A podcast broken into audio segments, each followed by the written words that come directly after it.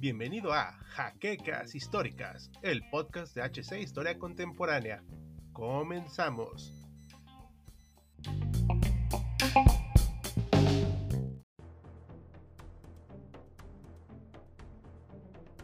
La bomba atómica ha caído sobre Japón. Su ejército está destrozado. No tienen recursos y no hay forma alguna en que puedan iniciar otra ofensiva. Sondean la posibilidad de rendirse con honor, pero los requisitos aliados han sido puestos sobre la mesa. Rendición incondicional y nada más. Algo inaceptable incluso en este punto para los nipones, específicamente para su emperador, Hirohito. De manera paralela, el ejército soviético ha iniciado movimientos desde meses antes para colocar unidades en la frontera con el dominio japonés sobre Manchuria, el territorio chino que llevan controlando desde hace años. Se está gestando la Operación Tormenta de Agosto para capturar la zona y expandir su área de influencia. El fin del imperio japonés es inminente. Bienvenidos historiadores a otro capítulo de Sábado Bélico.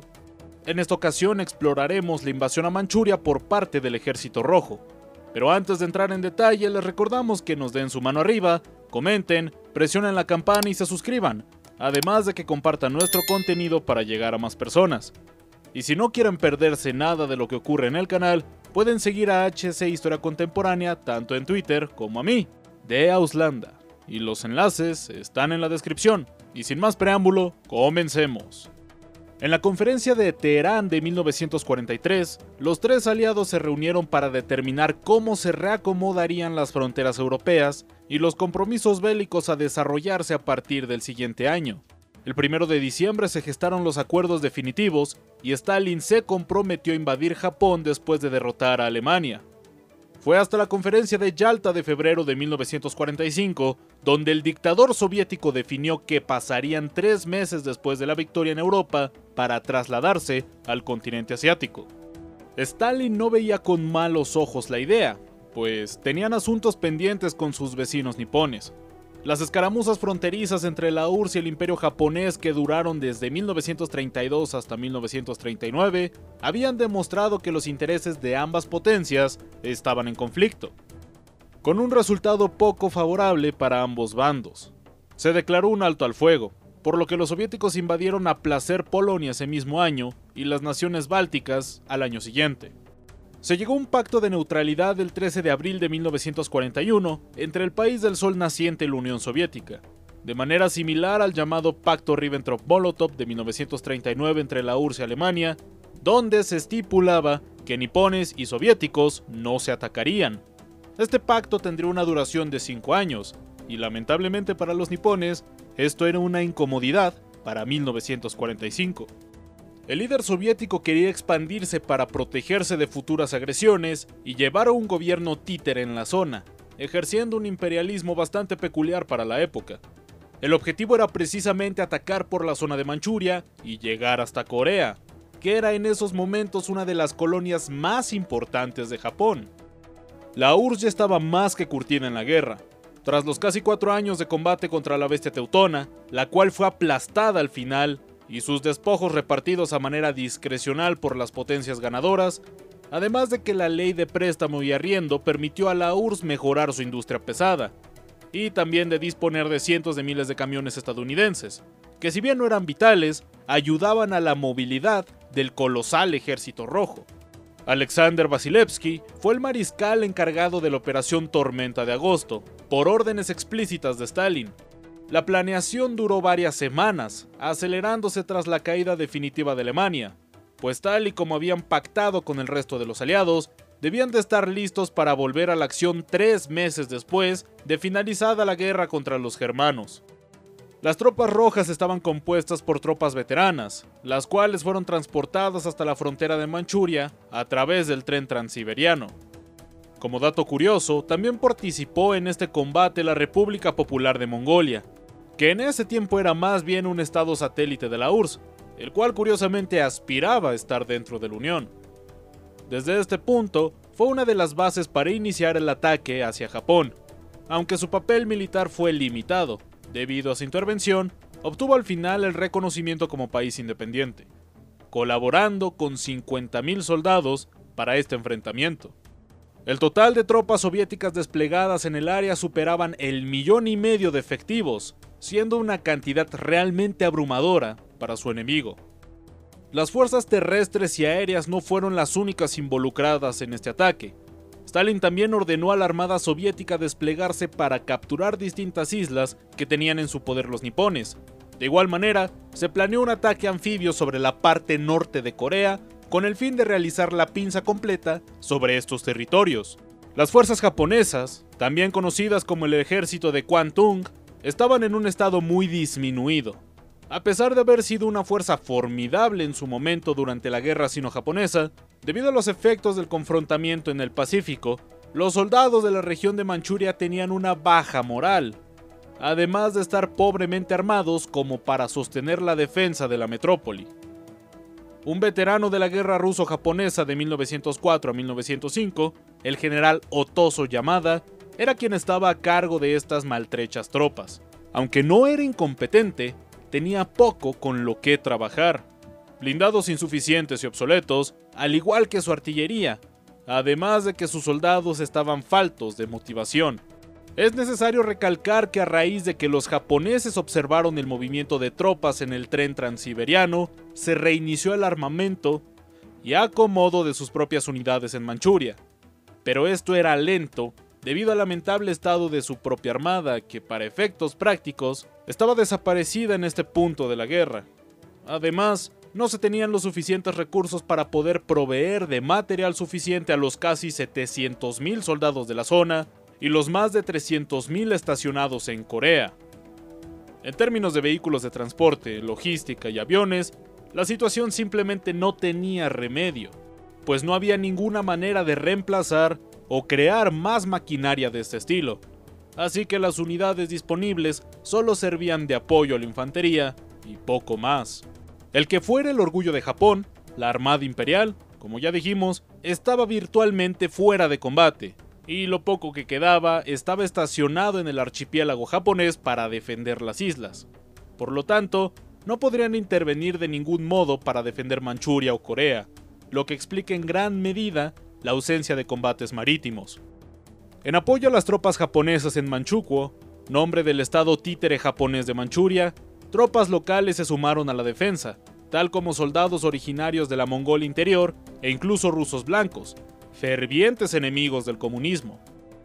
Una de las fronteras naturales de Manchuria con Mongolia, el desierto de Gobi, resultaba difícil de defender y se apostaron pocas unidades en el área, aunque las tropas mongolas sí lo atravesaron, con bastantes bajas debido a las altas temperaturas y pocos pertrechos.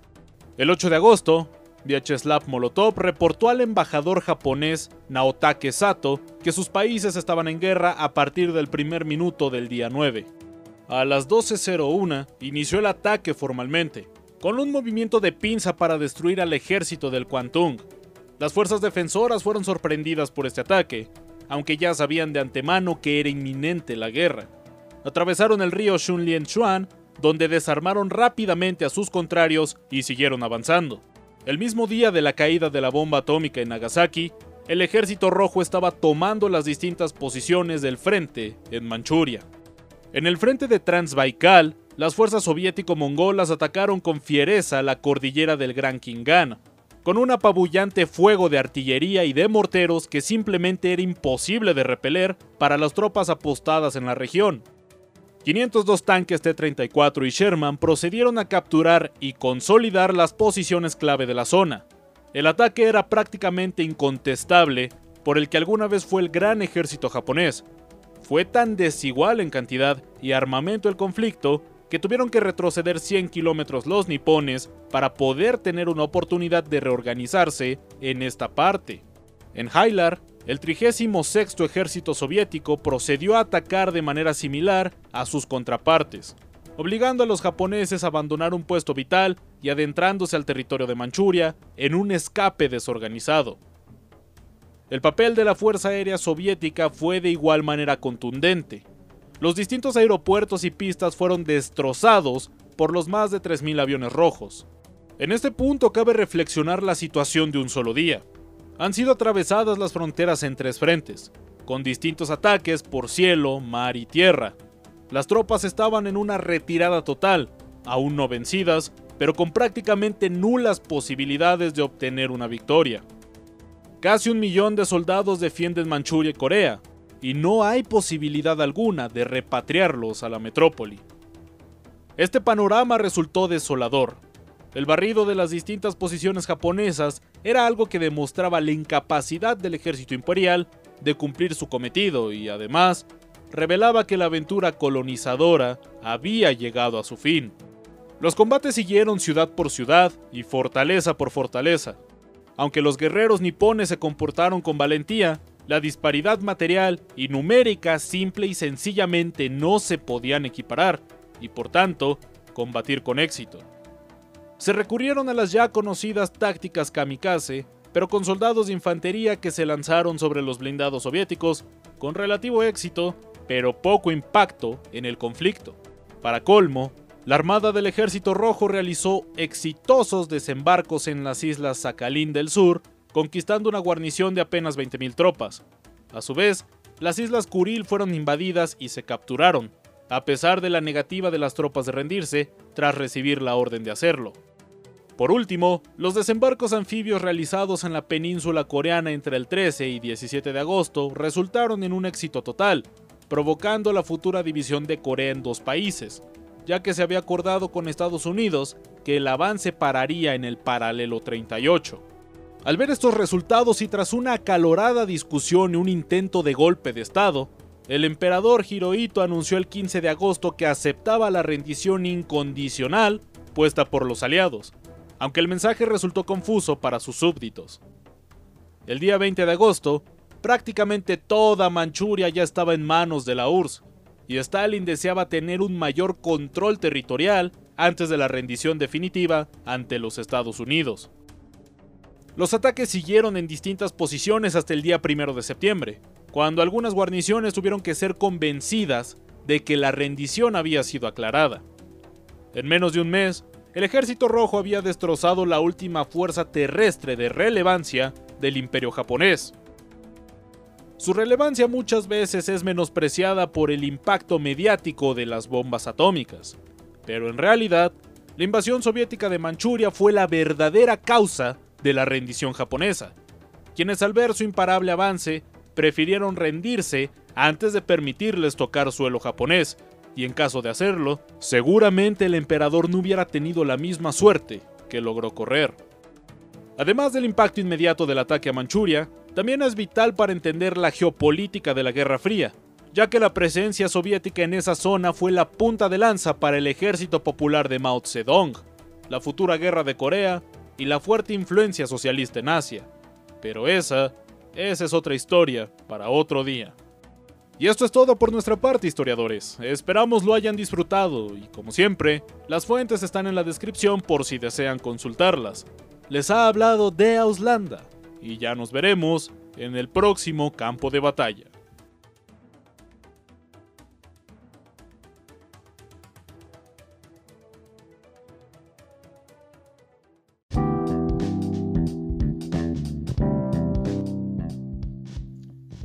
Esperamos la siguiente semana en un nuevo episodio de Jaquecas Históricas, el podcast oficial de HC Historia Contemporánea.